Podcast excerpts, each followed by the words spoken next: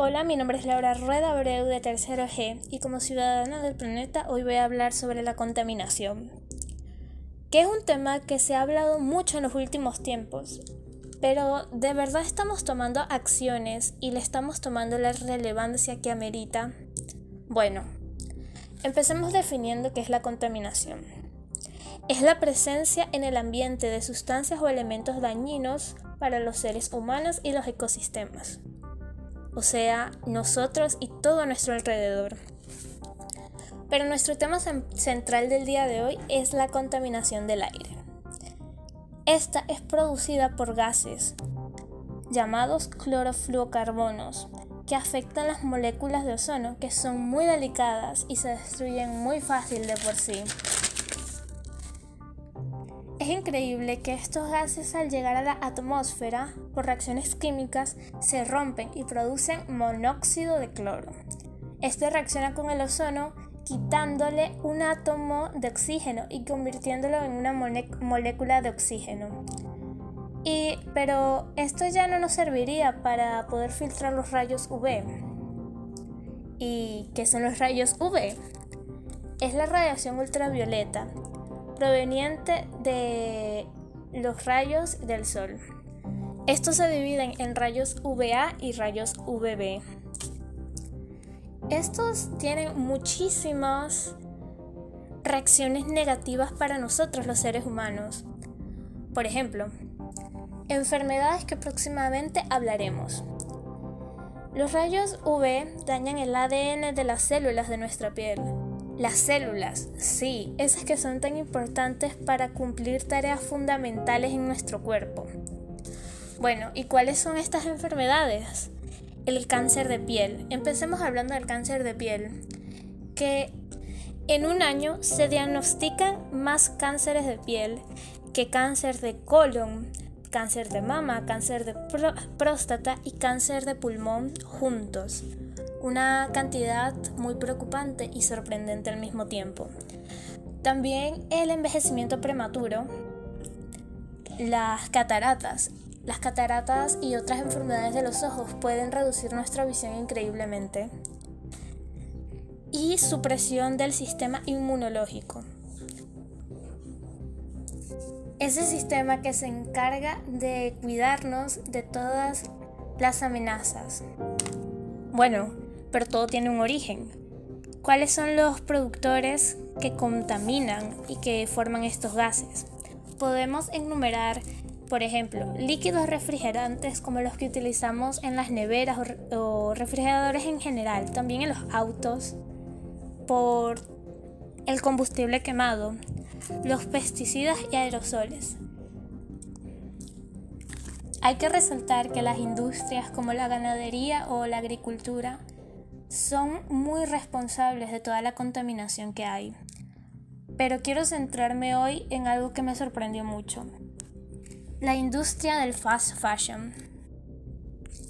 ¿Qué es el fast fashion? Bueno, si no lo sabes, el concepto de fast fashion o moda rápida se refiere a los grandes volúmenes de ropas producidos por industrias de la moda, en función de las tendencias y es una necesidad inventada de innovación lo que contribuye a poner al mercado millones de prendas y fomentar en el consumismo en sustitución de las de un inventario que sea duradero. El fast fashion es toda esa ropa que compramos a menor precio de lo que parece y pensamos de que realmente es una ganga o que las empresas están siendo muy solidarias con nosotros y con nuestro bolsillo. Pero realmente sabemos todo lo que hay detrás de esta industria y de tiendas como Forever 21 o Sara. Tal vez me ponga muy conspiranoica, pero esto es la verdad. La industria de la moda cada vez se hace más efímera. Esto quiere decir que hay periodos mucho más cortos de tendencia. ¿Y qué pasa con esto? Las personas empezamos a comprar más ropa para estar a la moda y las empresas hacen que esta ropa tenga una durabilidad mucho menor a la que se hacía antes. Claro, si vamos a estar comprando cada dos meses una ropa para estar en tendencia, ¿para qué hacer algo de buena calidad? También podríamos hablar de que esta industria explota a los trabajadores haciendo que sean casi esclavos, además de contratar menores con una paga miserable. Pero vamos a centrarnos en cómo esto daña nuestro ambiente hoy.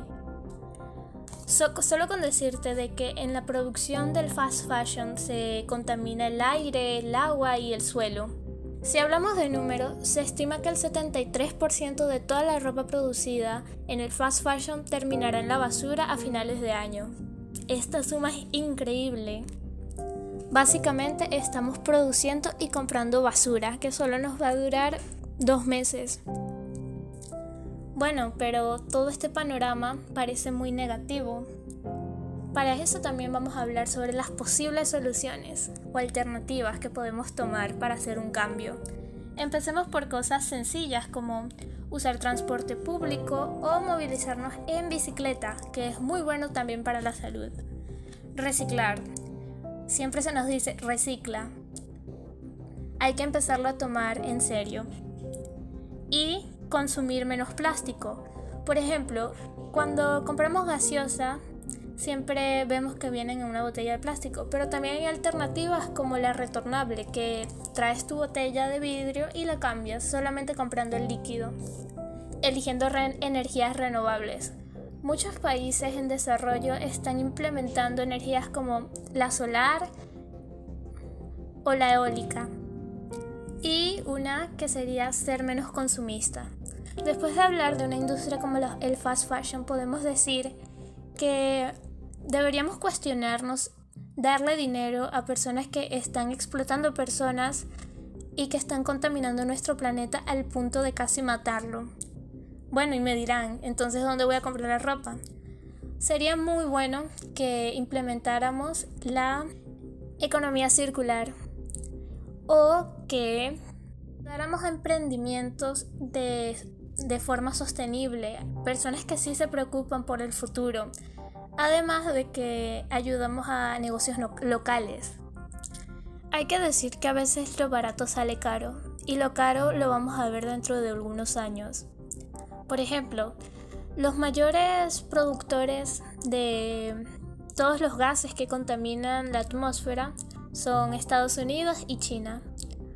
La Asociación de Naciones Unidas ha pedido a China eh, muchas veces quede cara por todo lo que está haciendo, pero China sigue sin hacer nada, por decirlo de alguna manera, se sigue haciendo el loco en términos coloquiales.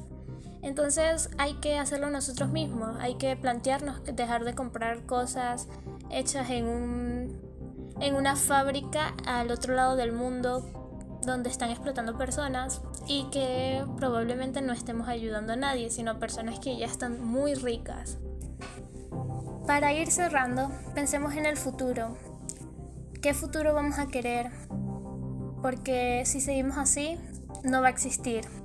No va a haber biodiversidad. Y si vamos a ser así de egoístas, piensa en ti y en tu familia, que no van a tener opciones. Quiero dejar esta frase que me llamó mucho la atención.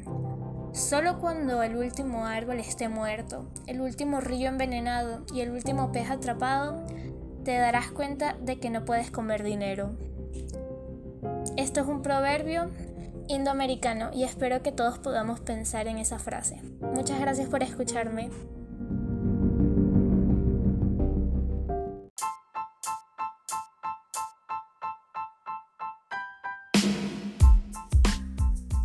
Hola a todos mis oyentes, yo soy Laura Rueda Abreu y estamos de nuevo en tu programa favorito sobre bienestar y salud.